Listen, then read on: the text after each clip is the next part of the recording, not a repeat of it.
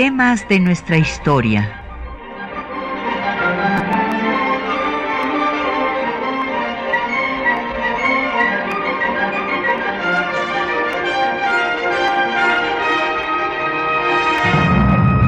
Un espacio que difunde el conocimiento del pasado para comprender nuestro presente. Programa a cargo de la maestra Patricia Galeana. Muy buenos días. Pues como lo habíamos ah, anunciado, el día de hoy eh, vamos a dedicarnos a hacer un ah, recorrido sobre los antecedentes, el desarrollo y las consecuencias que tuvo para nuestro país la guerra de conquista territorial que Estados Unidos infligió a México y en la que pues le arrebató a nuestro país más de la mitad de su territorio, además de los mexicanos que quedaron en el México perdido. Bueno, pues eh, entremos en materia. Ya en el programa pasado habíamos analizado pues esta eh, necesidad y esta, también esta vocación eh, pues imperialista de Estados Unidos, pues desde su origen, eh, hay que eh, recordar que el primer presidente, George Washington, señaló que era válido intervenir en los asuntos de otros países en defensa de los intereses propios de Estados Unidos. Thomas Jefferson habló de que el sistema estadounidense pues debía de ser el núcleo del cual se poblara todo el continente y en efecto, bueno, pues van a tener desde el principio de su vida independiente esta eh, pues eh, acción, esta política expansionista, pues obviamente a costilla de sus diferentes vecinos. Hay que recordar que la independencia de Estados Unidos, pues se dio eh, muy rápidamente, en cuatro años, si la comparamos con la de México, que fueron 11 años de guerra y luego 15 años más, eh, pues primero de amenaza de reconquista y para lograr la eh, paz y el reconocimiento de su independencia, pues es una gran diferencia. En el caso de Estados Unidos, eh, pues esta independencia fue tan rápida porque pues eh, Francia inclusive mandó un contingente militar al mando de Lafayette, España envió sus recursos de apoyo y bueno, pues esto evidentemente ayudó a que se diera esta independencia tan rápida. Y eh, la primera, pues el primer gran eh, avance que tuvo la política expansionista fue cuando en el declive de Napoleón I,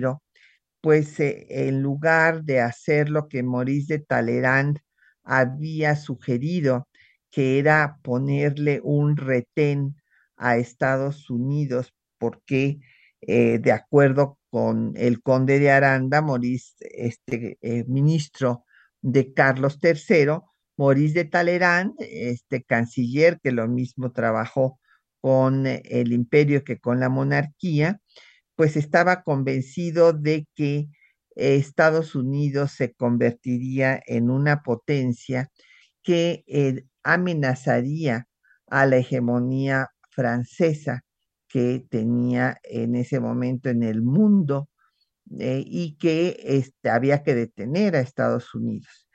pero pues en lugar de detenerle, se va a duplicar su territorio con la compra de la Luisiana en 1803. Después va a tener una guerra con los ingleses en 1812 por eh, la apropiación de territorios canadienses que correspondían a la corona británica.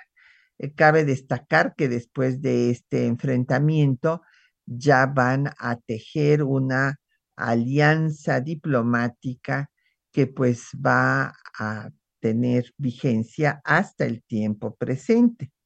En 1819, eh, pues el siguiente, eh, pues la siguiente expansión la tuvo a costa de los dominios españoles, firmando el Tratado Adam Onís en 1819 y apropiándose de las Floridas. En 22, pues con eh, la independencia eh, de México, eh, va pues a venir Poinsett primero como agente confidencial y después ya tendrá pues una representación oficial cuando caiga el imperio y desde su primera pues reunión de, después de presentación de credenciales tanto él como todos sus sucesores van a querer comprar territorios. Eh, es importante recordar que pues sí, los eh, insurgentes habían buscado esta vinculación con Estados Unidos desde un principio, mandando pues diferentes personajes, eh, tanto Hidalgo, Morelos, el Congreso, como el propio imperio de Iturbide, que mandó eh, a Gutiérrez de Lara y que él eh, sí llegó a Washington, pero Estados Unidos no se quiso comprometer con una alianza. En primer lugar, pues él no, no tenía simpatías por la monarquía que se estaba estableciendo en México, pero además tenía el compromiso pues con España, que le había auxiliado para su independencia. Eh, pero desde luego eh, va a reconocer después la independencia y en 23 ya está en la presidencia James Monroe, que señala que cualquier intento de eh, reconquista de los países que se han independizado en América, Estados Unidos lo verá como un ataque a los propios, a la propia Unión Americana. Esto, eh, pues, eh, que originalmente fue en defensa de las independencias de los países americanos, con el tiempo se convirtió en América para los Estados Unidos. Pero bueno, por eh, buena parte del siglo XIX se siguió buscando el apoyo de Estados Unidos debido justo a esta doctrina que se llamó doctrina Monroe. Poinsett en su primera eh, pues, eh, oferta eh, de compra va a querer comprar Texas por 15 millones. como sabemos, no fue aceptada la venta y después pues viene la independencia de Texas que vimos en el programa pasado, eh, que en realidad pues se dio primero pues eh, la entrada, la migración eh, norte-sur, ahora tenemos nada más la sur-norte, pero antes pues había la norte-sur y también sigue habiendo de muchos estadounidenses que se han venido a establecer en Baja California, por ejemplo. Pero bueno, no es ni de lejos algo que pueda eh, mencionarse o equipararse a la gran migración del sur al norte. Pero los estadounidenses migraron a Texas y entonces pues prácticamente ocuparon el territorio. Y en 36 declararon su independencia con el pretexto de que se estaba eh, trabajando para eh, cambiar la constitución de 24, que era federalista, y que se estableciera una, una eh, constitución unitaria. Y entonces eh, Texas argumentó que se estaba rompiendo el pacto federal y declaró su independencia. Desde un principio, cabe destacar, se querían unir a Estados Unidos, pero en Estados Unidos se eh, evitó esta unión porque había la discusión eh, sobre la esclavitud. Los eh, estados del norte eran antiesclavistas, mientras que los del sur, los estados algodoneros, eran esclavistas. Entonces no querían pues romper ese equilibrio y por eso la independencia eh, pues va a permanecer la República de Texas hasta 1845. Y en 1845 va a venir la discusión, después de que ya se anexa a Estados Unidos, la discusión primero de que México no ha reconocido ni la independencia y menos la anexión. Y por otra parte, también se eh, pues va a discutir la acción absolutamente improcedente de que Estados Unidos se anexe un territorio que México seguía considerando como suyo. Y la discusión de eh, la frontera de Texas, que eh, Estados Unidos no quiere que sea el río de las nueces, el pequeño río de las nueces, sino el gran río Bravo, va a llevar a que sea el pretexto de la invasión y guerra de conquista territorial en vista de que no se había querido vender el territorio eh, todos estos años, el territorio que quería Estados Unidos, que era territorio mexicano, entonces deciden invadir para apropiárselo. Vamos a hacer una pausa y vamos a escuchar eh, pues una eh, canción que pues justo tiene que ver con la guerra eh, que, este, de conquista territorial de Estados Unidos contra México, que se llama El jarabe del 47. Es una composición de eh, Guillermo Zapata que hace un recorrido eh, musical sobre la historia de México en su disco Poetas, Musas, Guerreros y otros héroes. Escuchemos.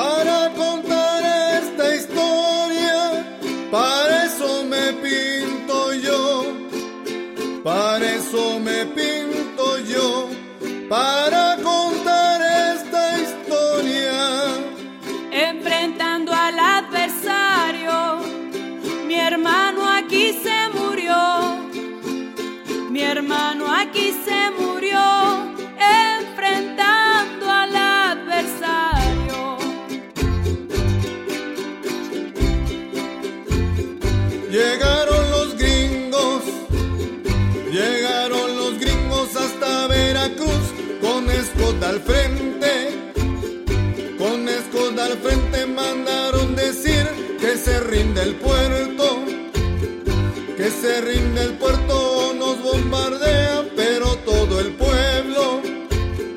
pero todo el pueblo se prestó a pelear con los generales, con los generales que nos dirigían Durán y Landeros, Durán y comenzaba el fuego, comenzaba el fuego,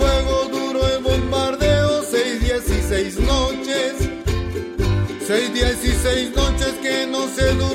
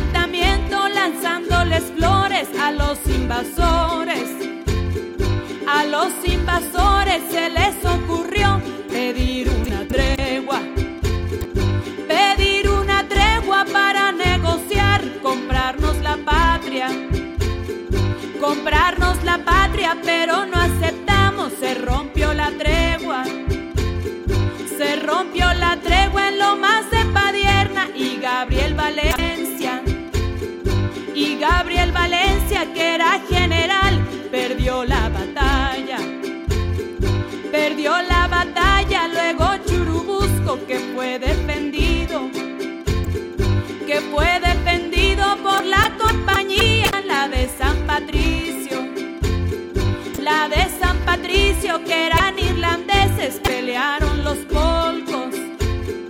pelearon los polcos todos bajo el mando de don Pedro Anaya, de don Pedro Anaya que era general ya sin municiones, ya sin municiones tuvo que rendirse, se dio otra batalla. Se dio otra batalla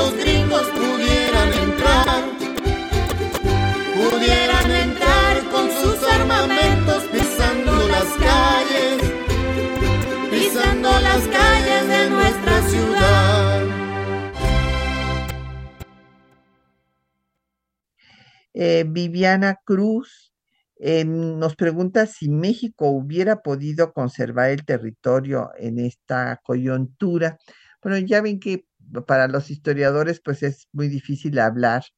de eh, lo que hubiera podido pasar, pero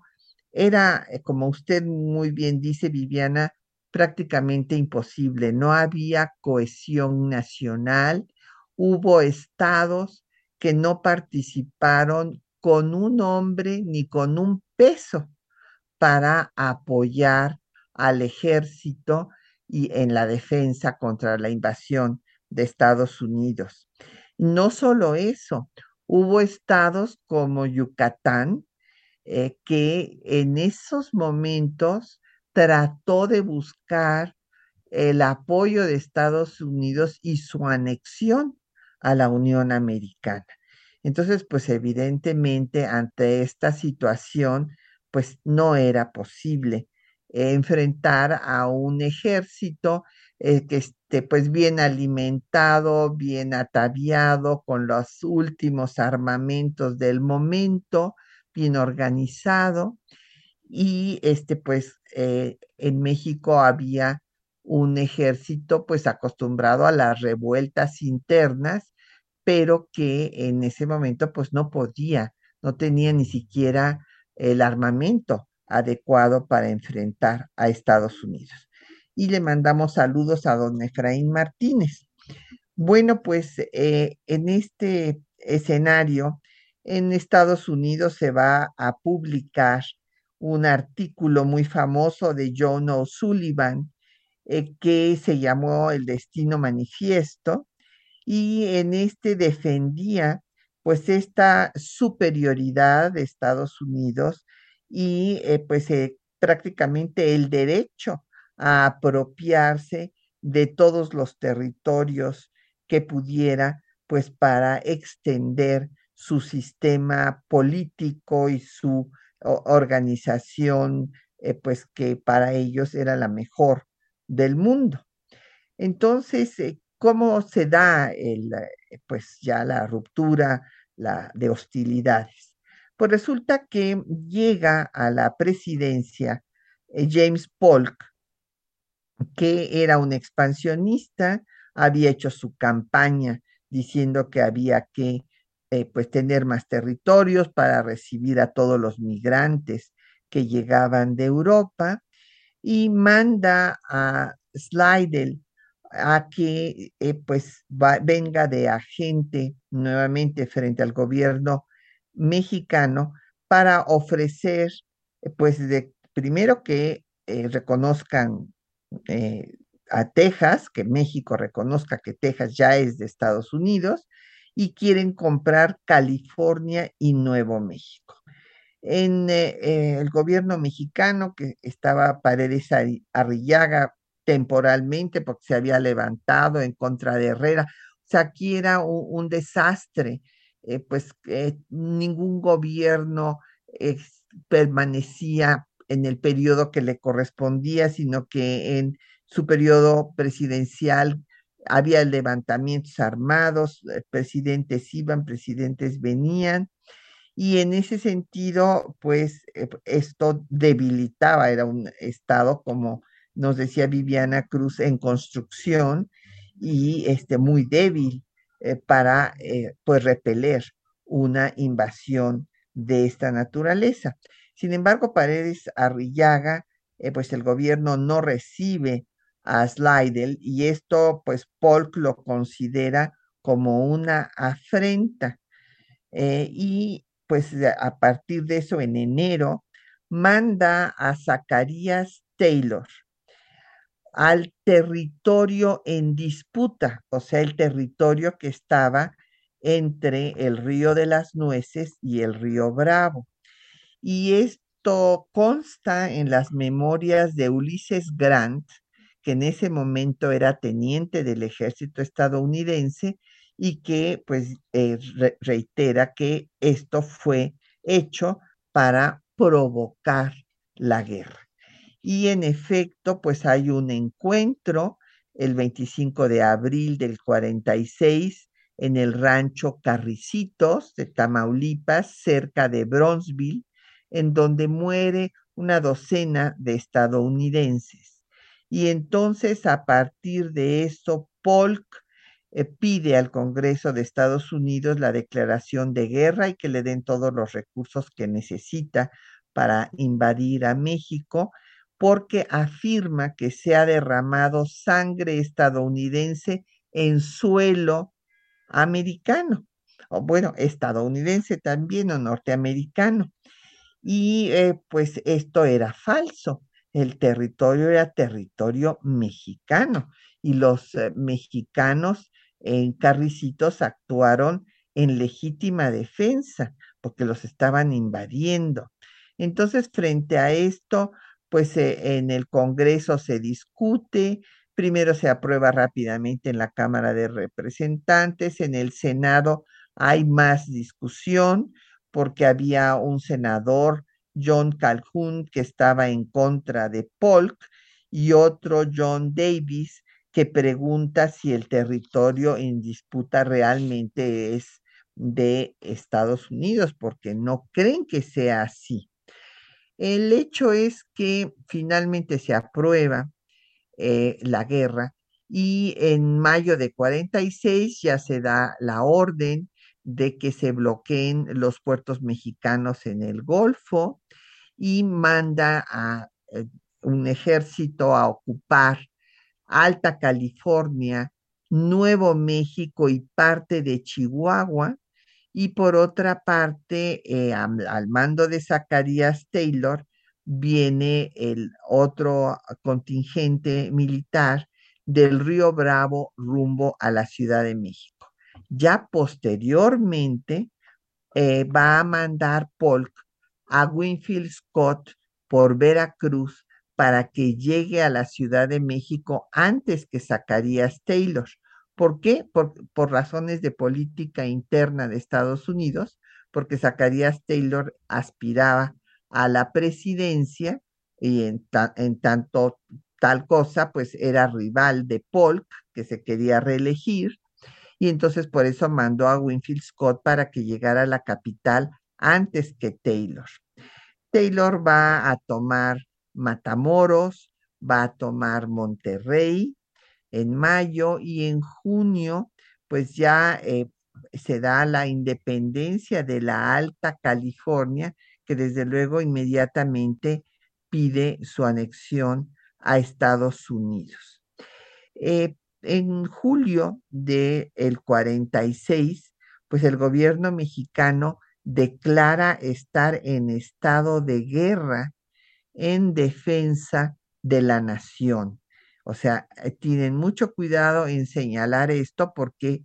había sido agredido sin ninguna razón. Es un poco, eh, perdón, este, pero el paralelismo, pero pues es lo, lo hecho por eh, Rusia ahora contra Ucrania.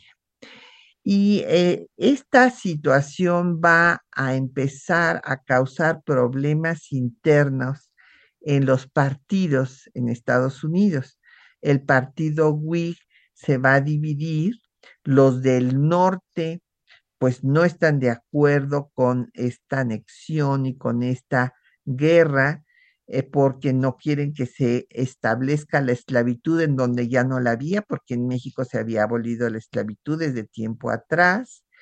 Y eh, por otra parte, pues se piensa que se va a romper el equilibrio, que fue lo que sucedió, el equilibrio entre el norte y el sur, y bueno, pues este fue el antecedente de la guerra de secesión.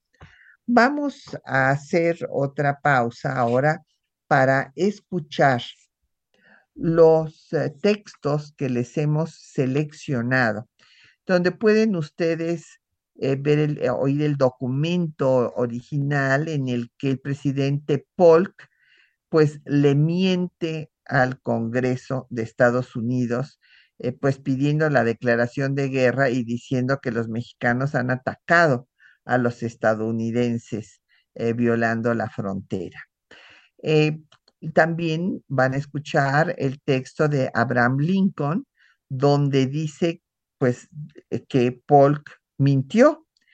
así como el texto de Nicholas Trist, que va a ser el negociador del tratado, escribiéndole a su esposa eh, que le daba pena el abuso que estaba cometiendo Estados Unidos con su vecino del sur y que estaba él haciendo lo posible pues por hacer un tratado que fuera aceptado por el Congreso y que terminaba la guerra. Y la música de fondo, pues es eh, la música que se le toca al presidente de Estados Unidos, es eh, Hail eh, to the Chief, o sea, viva el jefe de James Sanderson, y pues este fue utilizado desde la ceremonia en honor del primer presidente de Estados Unidos, George Washington, al fin de la guerra con Gran Bretaña en 1815 y también se utiliza en la toma de posesión de James Polk en 1845. Escuchemos.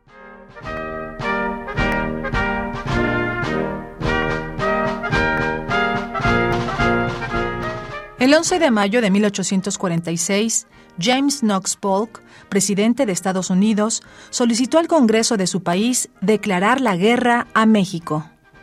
El estado actual de las relaciones entre Estados Unidos y México exige que ponga el tema a consideración del Congreso. Los males perpetrados por México a nuestros ciudadanos a lo largo de los años permanecen sin reparación y los tratados solemnes en que se han comprometido se han ignorado.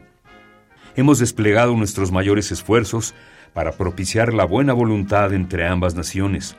pero bajo el pretexto de que Texas, una nación tan independiente como ella misma, consideró conveniente unir su destino con el nuestro, los mexicanos argumentan que se han visto afectados y que hemos fraccionado su territorio. Bajo la actual amenaza, México ha superado el límite de los Estados Unidos ha invadido nuestro territorio y derramado sangre estadounidense sobre suelo americano. Ha proclamado que las hostilidades han comenzado y que las dos naciones están en guerra. en reivindicación de nuestros derechos y la defensa de nuestro territorio, invoco la pronta acción del Congreso para reconocer la existencia de la guerra y para poner a disposición del Poder Ejecutivo los medios para proseguir la guerra y, por lo tanto, acelerar la restauración de paz. Abraham Lincoln, entonces diputado del Congreso Federal estadounidense, se opuso a la propuesta del presidente Polk. El 12 de enero de 1848, en su discurso frente al Congreso, señaló Algunos señores de la Cámara han declarado que la guerra contra México era innecesaria e inconstitucional. Yo soy uno de los que se sumaron a este voto. Cuando comenzó la guerra, mi opinión, como la de otros, no podía en conciencia aprobar la conducta del presidente. Sin embargo, debíamos, como buenos ciudadanos y patriotas, permanecer en silencio sobre este punto, al menos hasta que terminara la guerra. Es un hecho que el presidente envió un ejército a un núcleo de población mexicana que nunca se había sometido voluntaria o involuntariamente a la autoridad de Texas o Estados Unidos, y que ahí precisamente fue derramada la primera sangre de la guerra. Desde mi punto de vista, el territorio era mexicano. El presidente insiste en que la existencia nacional independiente de México se mantendrá, pero no nos dice cómo se puede hacer esto, después de que hemos tomado todos sus territorios. Nicholas P. Trist, representante de Estados Unidos en la negociación con México para el Tratado de Paz, escribió a su esposa que sentía vergüenza por el tratado ventajoso que estaba firmando, pero tenía que asegurarse de que lo firmaran en Washington. Si esos mexicanos hubieran podido leer en mi corazón aquel momento, se hubieran percatado que mi sentimiento de vergüenza como americano era más profundo que el suyo como mexicanos. Si mi conducta hubiera estado gobernada por mi conciencia como hombre y mi sentido de justicia, hubiera creído en todas las instancias. Lo que me impidió hacerlo fue la convicción de que el tratado entonces no tendría la oportunidad de ser ratificado por nuestro gobierno. Mi objetivo no fue el de obtener todo lo que yo pudiera, sino por el contrario, firmar un tratado lo menos opresivo posible para México, que fuera compatible con ser aceptado en casa.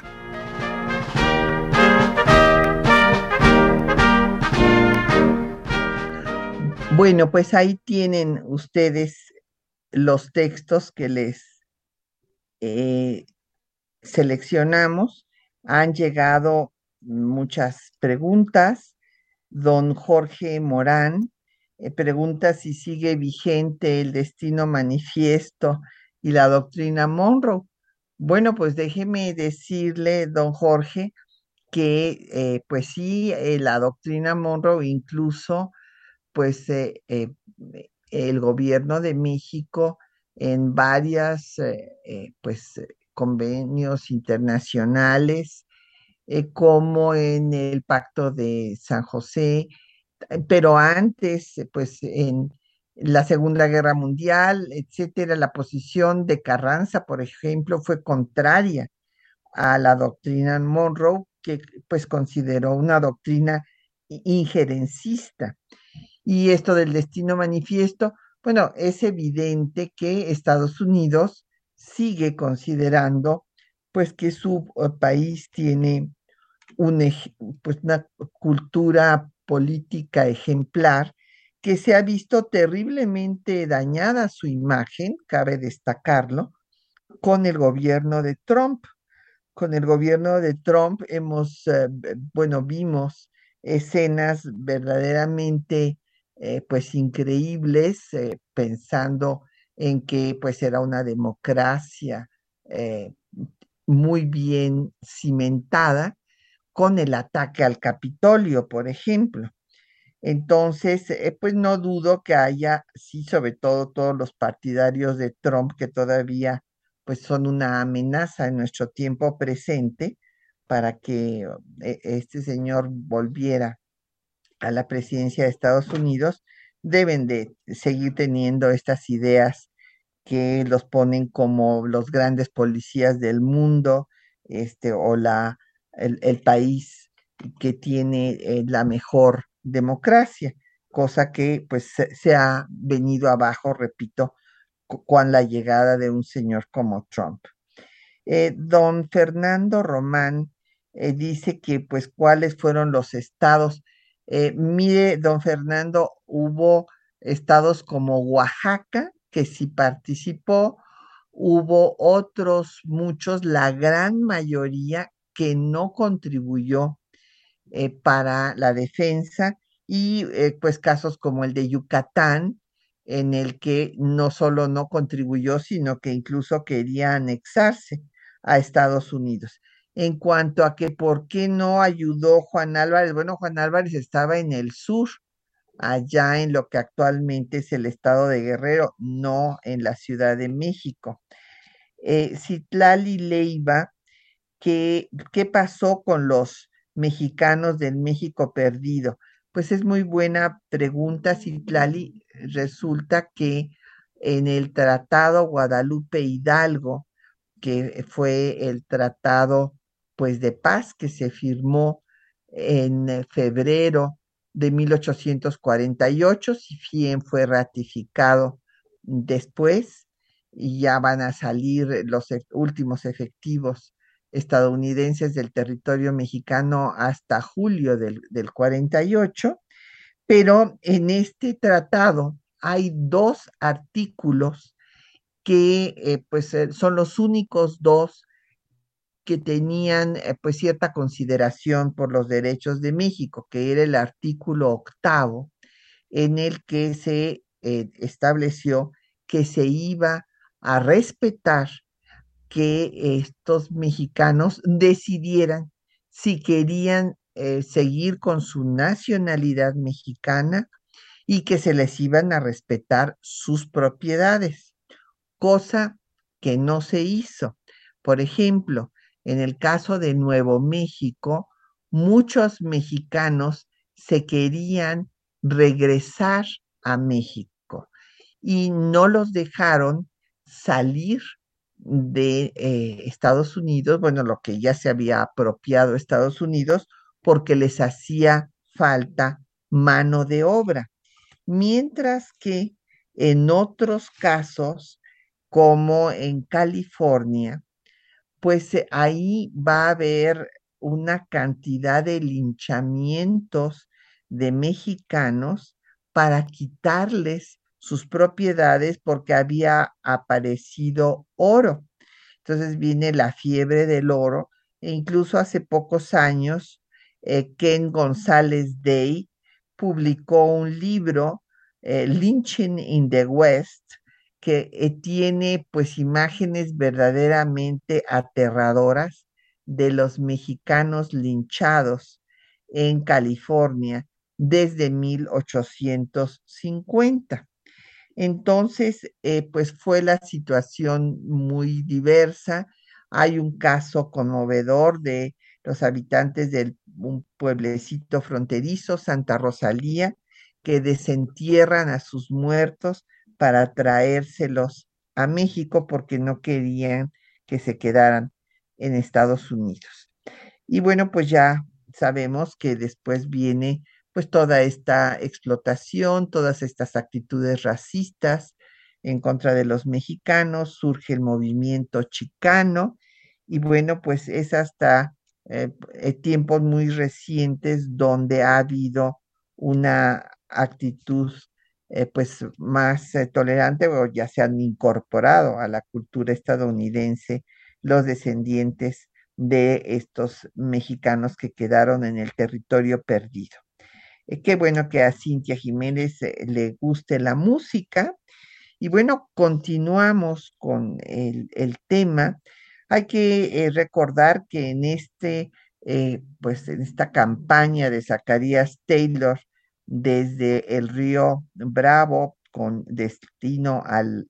a la capital de la República, pues hubo la batalla de la Angostura cerca de Saltillo, en donde eh, pues Santana derrotó a Taylor, pero después se regresó a la Ciudad de México. Y aquí surgieron todo tipo de rumores de que lo que pasaba era que Santana eh, pues había pactado con Estados Unidos la entrega del país y que estaba traicionando a México.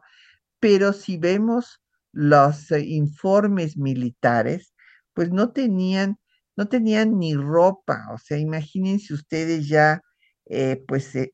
el frío que hay allá en el norte del país, la gente iba, algunos descalzos, no tenían abrigo, no había comida, no, no había desde luego el armamento necesario. Así es que esto no habría sido posible que era lo que querían, desde luego deseaban,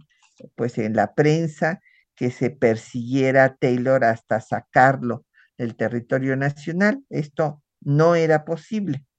Y mientras tanto en Estados Unidos siguió creciendo la división entre los Whigs que se decían de conciencia, que estaban en contra de la esclavitud, y los Whigs de algodón, que eran los partidarios pues de la esclavitud para continuar con las haciendas algodoneras. Los demócratas pues se van a eh, también a dividir, inclusive se van a dar unión entre Whigs y demócratas antiesclavistas y por otro lado los esclavistas. Y bueno, como les decía, esta eh, pues eh, guerra de expansión territorial les costó también,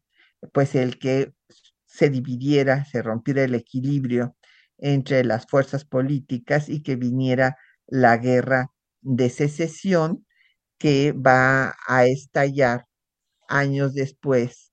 eh, cuando pues venga esta guerra que estuvo a punto, pues de que se rompiera Estados Unidos, ¿verdad? Eh, se dividiera entre el norte y el sur. Y bueno, pues hay que eh, recordar que hay otras eh, pues discusiones muy importantes que se dan en Estados Unidos, que es el de la posibilidad de apoderarse de todo el país, la anexión de All México. Y si no eh, continúa esta idea es por razones racistas, porque se hablaba de que no convenía apoderarse del país donde había mexicanos, sino de los territorios menos poblados, porque en México se habían mezclado todas las razas, lo que para ellos había llevado a su degradación. Bueno, vamos a hacer otro espacio musical para escuchar música y en este caso vamos a escuchar el Clarín de Campaña con Tegua. Es una canción anónima eh, localizada por Concha Michel, esta eh, sufragista eh, mexicana, cantante, compositora también ella y pues en esta interpretación escucharemos a Tegua, que es esta cantante de música tradicional, a quien el poeta chiapaneco Jaime Sabines eh, la mujer abusadora de los pájaros, porque tenía una voz más bonita que todos los pájaros, ¿verdad? vamos a escucharla del álbum, la canción Se hace historia.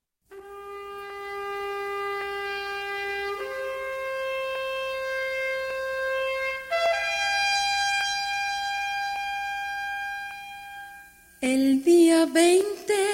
de agosto funesto, combates perdidos por nuestra nación. El día 20 de agosto funesto, combates perdidos por nuestra nación. Cuando Anaya y demás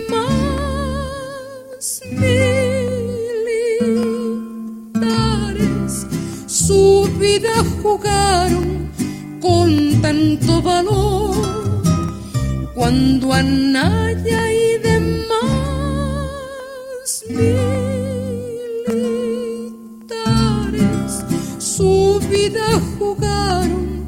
con tanto valor. La mitad de la patria querida fue a dar a cruel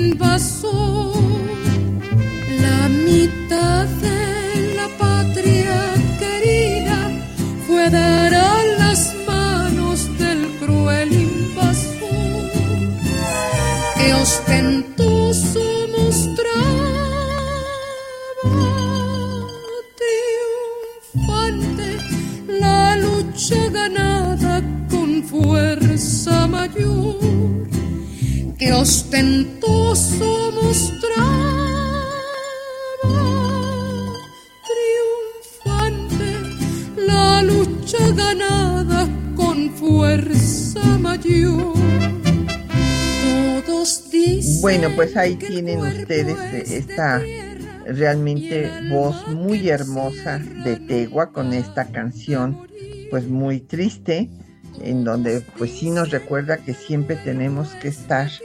prontos y prontas para eh, la defensa de nuestro país.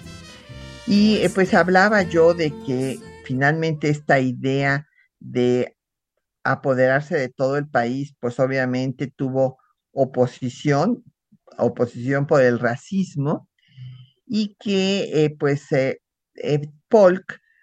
para que no llegue Taylor primero a tomar la Ciudad de México, pues manda a Scott, ¿verdad? Y aquí hay pues una situación muy grave porque pues eh, primero hubo un intento de armisticio, pero pues eh, como querían la mitad del país, pues el gobierno mexicano no lo aceptó. Entonces eh, llega Winfield Scott y va a bombardear cinco días Veracruz. ¿Cómo sería la cosa que los cónsules, tanto de Gran Bretaña, de Francia, de España y de Prusia, pidieron una tregua para que salieran las mujeres y los niños, la población civil del puerto, y Scott la negó. Porque bueno, pues Scott tenía órdenes de llegar rápidamente a la capital antes de que fuera a llegar Taylor. Entonces, eh, bueno, pues hubo una cantidad de, una destrucción terrible, muchas muertes, se habla de mínimo 500, mil muertes, no se tienen datos precisos,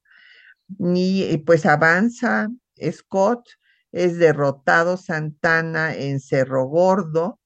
eh, cerca de Jalapa, y decide regresarse a la Ciudad de México. El ejército estadounidense toma Puebla y eh, pues después de esto, eh, pues ya se enfila a tomar la Ciudad de México y es cuando tiene lugar la batalla de Churubusco, a la que eh, también hacía mención pues las dos canciones que hemos escuchado. En esta batalla, pues eh, encabezados por el general Anaya y el general Rincón, como ustedes saben, se quedan sin municiones y por esa razón pues tienen que entregar la plaza. Y también es importante decir que participó el batallón de San Patricio, estos irlandeses católicos que se unieron al ejército mexicano desde Monterrey y que después fueron ejecutados en San Ángel como eh, traidores a Estados Unidos. Y pues ellos, eh, por ser católicos, eran afines a los mexicanos y pues veían la injusticia que se estaba cometiendo. En agosto, eh, Trist, eh, que es el negociador de Estados Unidos para pues lograr el tratado y firmar la paz, pues propone nuevamente eh, la, pues el reconocimiento de la pérdida de Texas eh, y que Alta California, Nuevo México y el paso por Tehuantepec, eh, pues queden en manos de Estados Unidos. No perdería el territorio de Tehuantepec, México, pero sí permitiría el paso de eh, los estadounidenses. México rechaza esta oferta de nueva cuenta eh, pues para acabar con las hostilidades y firmar la paz, y además le señala que el paso por Tehuantepec que había dado Santana en 1843 a su compadre José de Garay, eh, José de Garay, ante la imposibilidad de conseguir recursos para hacer ese, esa comunicación entre los dos océanos, se la dio a los ingleses. Y los ingleses recibieron órdenes de la corona británica de no pasar esta concesión a Estados Unidos, porque Trist también trató de negociar directamente con Macintosh y con Manning, que eran los ingleses que la tenían. Y ya después eh, la corona va a desistir de hacer esta obra, pero eh, gracias a esto no quedó incluida en el Tratado de Guadalupe Hidalgo. Trist inclusive llegó a ofrecer hasta 30 millones si se incluía el paso por Tehuantepec, o sea, el doble de, de, los que se dieron, que fueron 15 millones. Finalmente, el 13 de septiembre, Scott toma Chapultepec, que estaba el, castillo de Chapultepec, que, bueno, no era castillo en ese momento, el fuerte de Chapultepec era el último bastión que estaba eh, fortificado antes de llegar ya a la Ciudad de México. Eh, pues estaba al mando de Nicolás Bravo, de Felipe Jicoténcatl con el batallón de San Blas y los estudiantes del colegio militar que sí hicieron un acto heroico, porque eh, pues estas personas iconoclastas que se empeñan en acabar con todos los héroes eh, mexicanos dicen que no, pues que se murieron ahí porque no les quedó otro remedio. No, sí tenían otro remedio porque el director del colegio les había enviado a sus casas porque eran estudiantes. Había algunos que tenían, estaban de, entre los 13 y los 20 años. Y si se les llamó niños héroes es por una nota periodística que describía cómo se veía el cerro de Chapultepec al día siguiente de su toma, humeante y con cadáveres por doquier de los casi niños, así dice textualmente el diario, estudiantes del colegio militar. Entonces sí hicieron un acto heroico porque podían haberse ido a sus casas, como sucedió con otros, y no este, hubieran muerto. Santana se va del país ante la derrota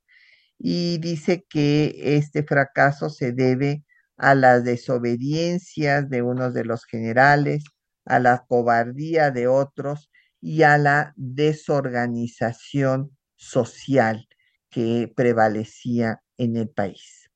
El 14 de septiembre, pues toman eh, la Ciudad de México y ondea en el Palacio Nacional la bandera de las barras y de las estrellas el gobierno que va a encabezar en ese momento Manuel de la Peña y Peña se retira a Querétaro,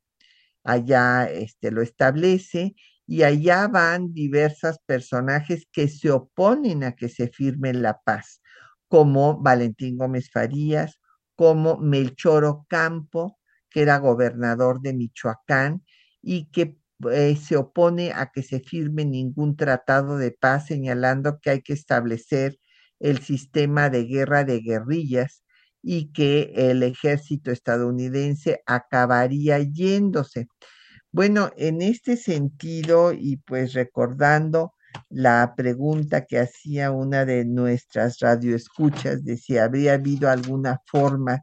de que no se hubiera perdido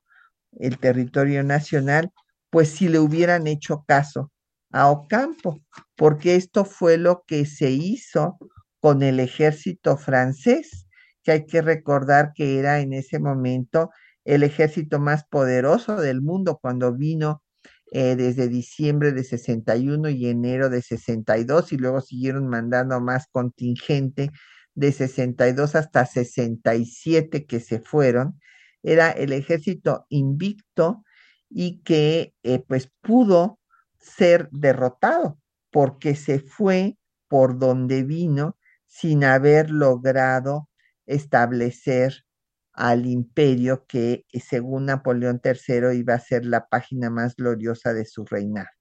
o sea, este sistema de guerra de guerrillas, que es el que pues va a hacer que, por ejemplo, el ejército de Estados Unidos se vaya de Vietnam, por ejemplo, sin haber conseguido su objetivo, pues habría sido la única forma. Entonces, bueno, pues eh, eh, se firma el tratado finalmente de paz, no se le hace caso a Ocampo,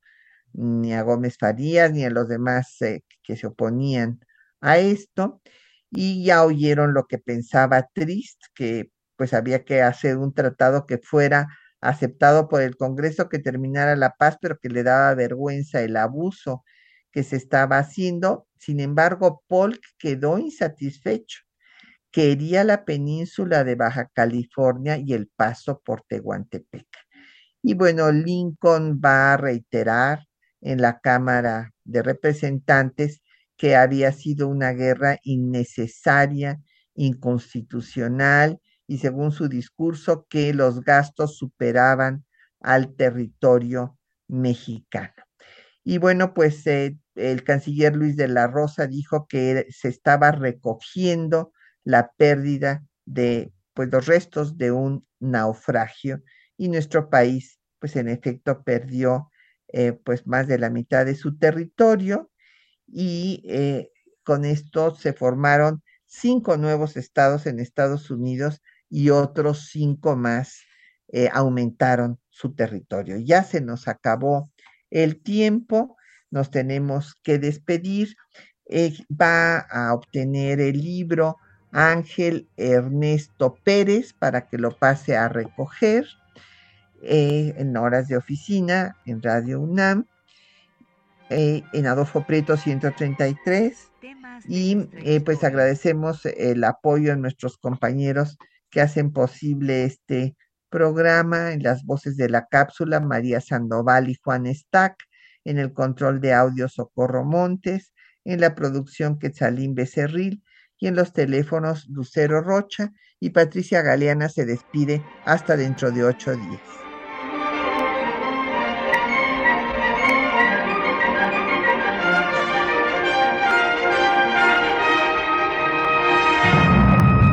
un espacio que difunde el conocimiento del pasado para comprender nuestro presente.